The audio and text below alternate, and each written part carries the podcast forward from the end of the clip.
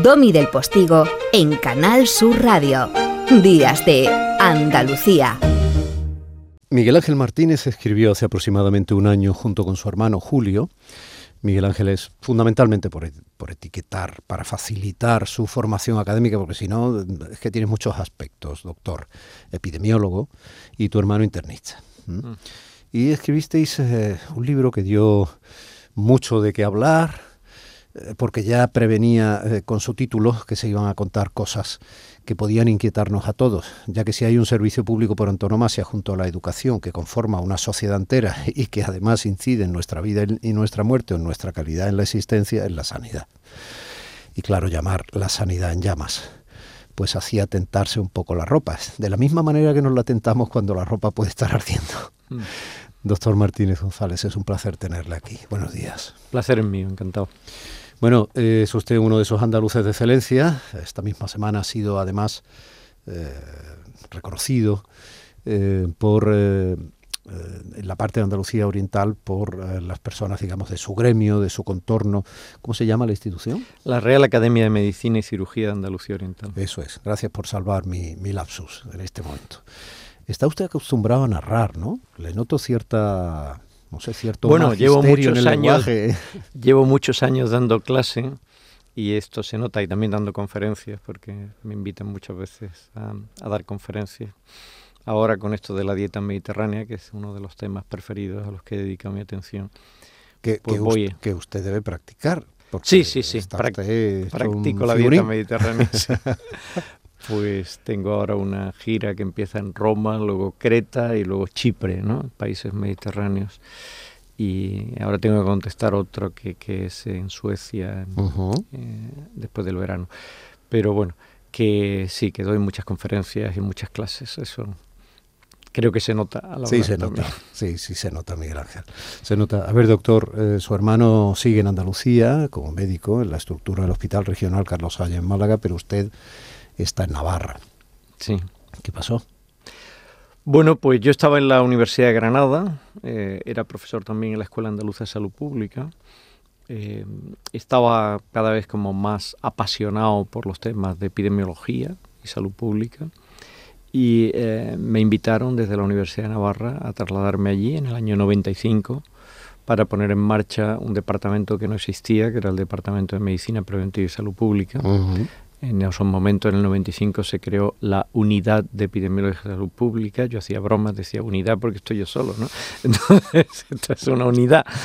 Y, pero luego ah, seguimos creciendo, ya venía el profesor Joaquín de Irala de vez en cuando porque él estaba en Córdoba, el profesor ayudante. Y bueno, pues de ese grupo inicial pues han salido varios catedráticos, como por ejemplo pues Álvaro Alonso, que es catedrático ahora en Estados Unidos, prestigioso de epidemiología en la Universidad de Emory en Atlanta, o Almudena Sánchez Villegas, que obtuvo la, titularidad con el récord máximo de juventud solo a los 27 años en la Universidad de Las Palmas, luego fue catedrática también muy joven. Propio, bueno, por supuesto, Joaquín de Irala y yo tuvimos que enfrentarnos a un reto muy fuerte que era obtener titularidades y cátedras eh, compitiendo desde fuera como externos frente a eh, gente de universidades públicas que era su plaza por decirlo de alguna manera. Al ser privada Navarra pues esto fue una época realmente difícil. Ahora mismo hay más de 30 personas en el departamento de medicina preventiva y este fue mi, mi aventura no pues eh, lo he llevado dirigiendo pues desde que llegué he sido siempre el director de este departamento. Yo creo que ya hay eh, un buen grupo de catedráticos, profesores titulares, eh, que algunos de ellos, pues lógicamente irán cogiendo el relevo, ¿no? De muchas de las tareas en las que estoy. Supongo que el sentido de la utilidad, la profesionalidad lógica, el emplearse a fondo en lo que uno está en este caso, siempre redundando de manera directa y concerniendo a la salud pública, ¿no? De, a los ciudadanos, hace que no importe que alguien se llame Joaquín o alguien se llame Miguel Ángel, ¿no? No. Ah. Bueno, Joaquín es, es eh, una persona que me ha ayudado muchísimo, que somos casi de la misma edad, somos muy buenos amigos y él tuvo una formación, él por razones políticas, porque su padre era el secretario del gobierno vasco en el exilio durante la época franquista, pues vivió mucho tiempo fuera de España Eh, luego hizo la carrera en la Universidad de Navarra, luego estuvo en el Reino Unido y luego hizo un doctorado en salud pública en la Universidad de Massachusetts. Una persona con una gran formación y bueno, pues hemos sido los dos los impulsores de este departamento, ¿no? Lógicamente a él no le puedes llamar Joaquín, porque decir que, No, ni a, usted Miquel. ni a mí Miquel, o sea, ¿no? que cada eso me refería, parecía y una frivolidad, la, pero... la subdirectora del departamento, que es una joven catedrática, Mm. muy trabajadora, se llama Mayra, pero yo le digo, Mayra, tú piensas en catalán y luego traduces, porque es de la Ampurdá. Entonces, ella, pues, eh, su idioma natural, yo la oigo así cuchillar cuando está haciendo cuentas y empieza a contar en catalán, o sea que que tenemos un departamento pues que tiene esa e- eso pasa mucho también en la Universidad de Navarra porque ahora mismo tenemos un eh, un grupo de alumnos de unos 70, 80 alumnos en cada curso que se llama el International Program, donde les damos clase en inglés y ahí tenemos canadienses, italianos, sea, o sea, alemanes, Lo normal. sí. Lo normal, sí. Pues eso. Pues eso. Bueno, el informe Bloomberg nos daba en 2019 un, eh, una nota impresionante, ¿no? Nos decía Sí, que sí, éramos sí. una de las mejores sanidades del mundo. Sí, sí. Eh, yo escribí sobre eso porque decía, bueno, cuidado, cuidado con el informe Bloomberg porque nos queda mucho trecho por andar en España, ¿no? Habíamos pasado de ser el quinto puesto al primero, desbancando a Italia. Eso salió en febrero, el informe Bloomberg sale cada dos años. Y paradójicamente, un año después, empieza la pandemia a tener una extensión sin precedentes en España. El libro se llama La sanidad en llamas porque eh, usamos una metáfora. O sea, todos los eventos, se ha hablado mucho de la manifestación del 8M, pero hubo muchos más eventos, hubo partidos de fútbol, hubo mítines, Sí, hubo claro, muchos más eventos que reunían a cientos de miles de personas, eh, por supuesto sin mascarilla, en un momento en que ya había casos de COVID en No España. solo sin mascarilla, es que era momento. contraproducente o alarmante o incluso teníamos que asumir sensación de culpa social si nos la poníamos, ¿no? Sí, sí, sí. Se desaconsejó, lamentablemente. Pero además es que no se hacía controles en los viajes. Aquí a Málaga había llegado poco antes el equipo de fútbol nada menos que de Wuhan, con Sí. cero controles en Sí. el aeropuerto. Y mm, toda esa reunión de eh, reuniones inmensas de personas gritando además, claro que al gritar en una manifestación pues las gotas se transmiten y todo esto, pues eso sucede el 8 de marzo y el 13 de marzo es cuando se informa a todo el mundo que se cierran las universidades en Madrid, se cierran todos los centros docentes, hay decenas y decenas de miles de estudiantes en Madrid que no son de Madrid, ya se aproximaba la Semana Santa. ¿Y qué hacen esos estudiantes un viernes por la tarde cuando le dicen que ya no van a tener clases? Se van todos a la biblioteca, ¿verdad? ¿Verdad que se van todos a la biblioteca? Celebrarlo en la Entonces, biblioteca, claro, claro. no hay sitio peor que una discoteca para transmitir el virus. En una discoteca hay que hablar fuerte porque hay música. Hay que bailar porque es el sitio de bailar y entonces hace ejercicio físico y el volumen un minuto de respiración aumenta muchísimo, ¿no? Y después pues hay proximidad, mucha proximidad y está todo cerrado, no hay ventilación y después el alcohol ayuda a desinhibirse, incluso está oscura y la gente se confunde de vaso, cosa que pasa mucho en una discoteca. Entonces, todo eso, gente que ha estado primero la eh, que, que ha estado eh, en la manifestación la semana anterior, que ha estado en una eh, fiesta en una discoteca para despedirse de su amigo en Madrid, que lo hizo la mayoría, al día siguiente se meten en unas cajas cerraditas que se llaman aviones, autobuses, metros, trenes y se reparten unos van a Cádiz, otros van a Gerona, otros van a Almería, otros van a La Coruña, otros cogen un avión y se van a Baleares o a Canarias. Entonces, y pasan horas en esos medios de transporte, por supuesto sin mascarillas.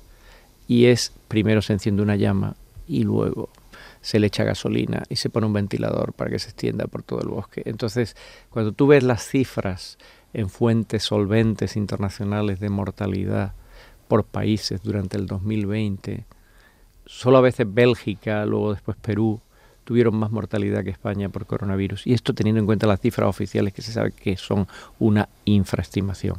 Esto lo han dicho los registros civiles, lo han dicho las comunidades autónomas, lo ha dicho el Instituto Nacional de Estadística, lo ha dicho el Instituto de Health Metrics y Evaluation de, la Universidad de Washington. el famoso MOMO este también. Sí, el MOMO, todo esto. Sí, eh, le quiero aprovechar mucho, entonces me deja fascinado y puede durar la entrevista muy poco en función de que yo no sea capaz de extraerle más cosas en menos tiempo. Usted me entiende. Entonces voy a intentar ejercitar esa técnica porque es usted un manantial.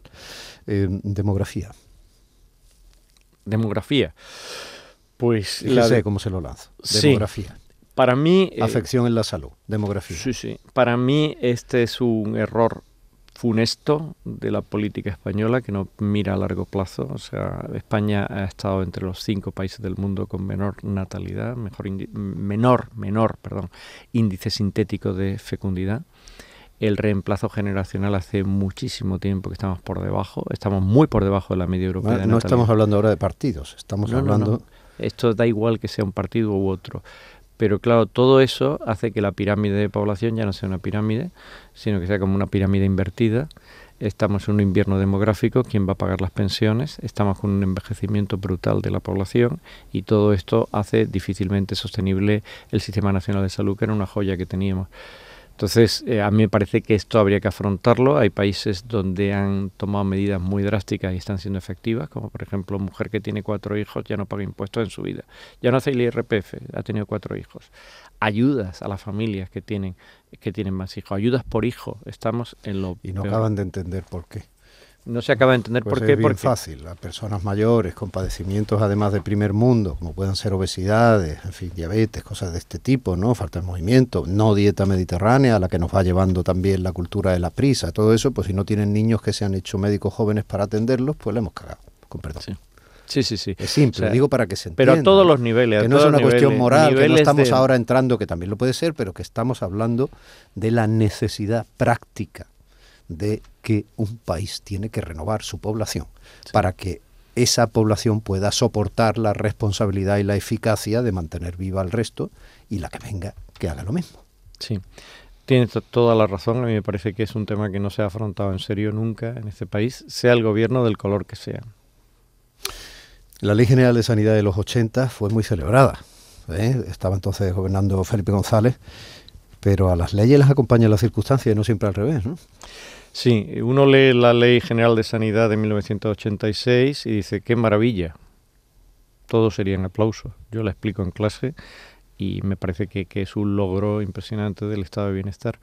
Pero claro, cuando la comparas con la realidad que ha pasado durante la pandemia de el contraste que hay entre lo que dice la ley, que la prioridad debe ser la salud pública, la medicina preventiva, todos los estudios epidemiológicos, etcétera, y ver los recursos que hay ahora mismo, que están absolutamente en precario, hmm. todas las instancias de salud pública, la agencia de salud pública, etcétera, ¿no? Pues te quedas asombrado. Y lo mismo pasa con la atención primaria. Es decir, la atención primaria, desde la crisis económica del 2008, pues ha ido desmantelándose, se ha ido infrafinanciando, no se ha previsto porque esto se puede hacer cuenta y es muy fácil. ¿Cuándo se van a jubilar los médicos de familia? ¿Cuántos médicos de familia se van a jubilar? Pues cuántas plazas hay que sacar para que de aquí a cuatro años que acaba la especialidad, pues haya reemplazos, que no lo hay mm. para muchos médicos de familia. Entonces, los profesionales de atención primaria están quemados. Eso es parte del mensaje de la sanidad en llamas. Es decir, se han quemado los profesionales sanitarios.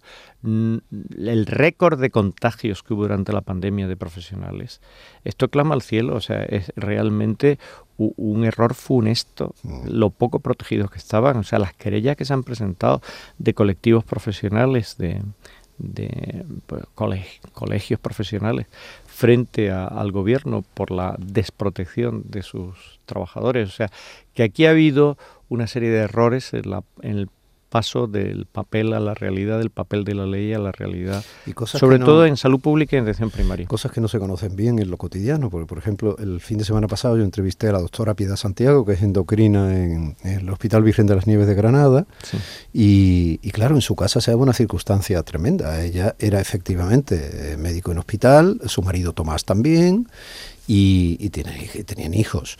Entonces, claro, era eh, Tomás decía que en función de, cuánto estaba de, en riesgo, pues uno no venía a casa a dormir para no tal, el otro, al final su marido murió de COVID y, y la situación, insisto, cotidiana era tremenda, porque claro, en fin, todas estas cosas quizás nos hubieran ayudado a entender muchísimo mejor qué, estaba pasando. ¿no?